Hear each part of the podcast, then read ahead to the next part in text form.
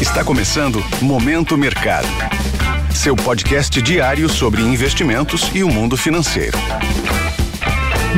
Muito bom dia para você ligado no Momento Mercado. Eu sou o Felipe Médici e bora para mais um episódio desse podcast que te informa e te atualiza sobre o mercado financeiro. Hoje vou falar sobre o fechamento do dia 8 de janeiro, segunda-feira, e da agenda e abertura dos mercados de hoje. Cenário internacional. No mercado internacional, o dia foi marcado pela forte queda do petróleo no mercado futuro em mais de 4%, após a estatal petrolífera da Arábia Saudita, Saudi Aramco, reduzir os preços da commodity para clientes de determinados países. No velho continente, mesmo com o tombo do petróleo, a maioria das bolsas fecharam em alta, com os investidores confiantes por cortes de juros pelo Banco Central Europeu neste ano, com dados da atividade econômica abaixo do esperado por lá. Já nos Estados Unidos, mesmo com a queda do setor de energia, o setor de tecnologia puxou para cima as bolsas de Nova York, em meio a notícias de que a Nvidia, que avançou mais de 6%, renovando sua máxima histórica, vai produzir chips específicos para o mercado chinês. Além disso, os agentes também demonstraram otimismo com a possibilidade de corte de juros nos países desenvolvidos. Os três principais índices acionários de Nova York fecharam no campo positivo, com destaque para o índice Nasdaq, que avançou mais de 2%.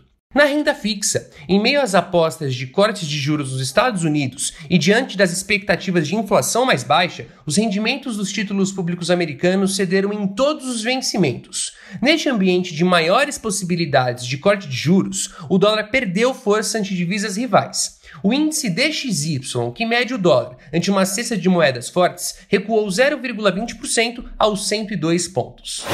Cenário nacional. Por aqui, no câmbio, em um dia de agenda esvaziada e com os investidores na expectativa por dados de inflação aqui nos Estados Unidos nos próximos dias, a semana iniciou em ritmo lento. Em um dia em que o dólar não apresentou um movimento único ante as divisas emergentes, a moeda americana fechou em baixa de 0,04% ante o real, cotada a R$ 4,87. Na renda fixa, na contramão das taxas de juros americanas, os contratos de DI futuro subiram pela sexta sessão seguida em um movimento de correção diante da queda das taxas no fim de 2023. Além disso, os temores com a meta fiscal de 2024 e com a dinâmica da inflação local também contribuíram para o movimento altista. Desta forma, as posições tomadas, isto é, que se beneficiam da alta das taxas, foram favorecidas. Na bolsa, o bom humor externo apoiou o setor de consumo, que foi a ponta vencedora do pregão. Em um dia negativo para o petróleo, as ações ordinárias da Petrobras cederam quase 2%, enquanto que Vale Ordinária recuou 0,51%, também puxando o índice Bovespa para baixo.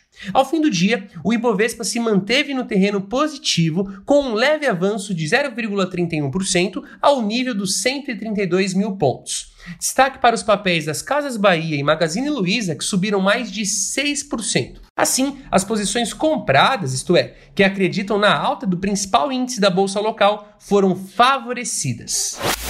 Pontos de atenção. Se atente à divulgação dos dados de novembro da taxa de desemprego na zona do euro e da balança comercial dos Estados Unidos.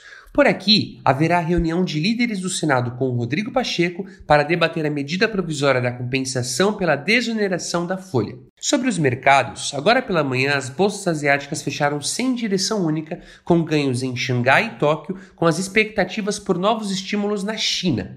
As bolsas europeias abriram com movimentos mistos, após dados fracos da produção industrial alemã e a espera de dados sobre o desemprego na zona do euro.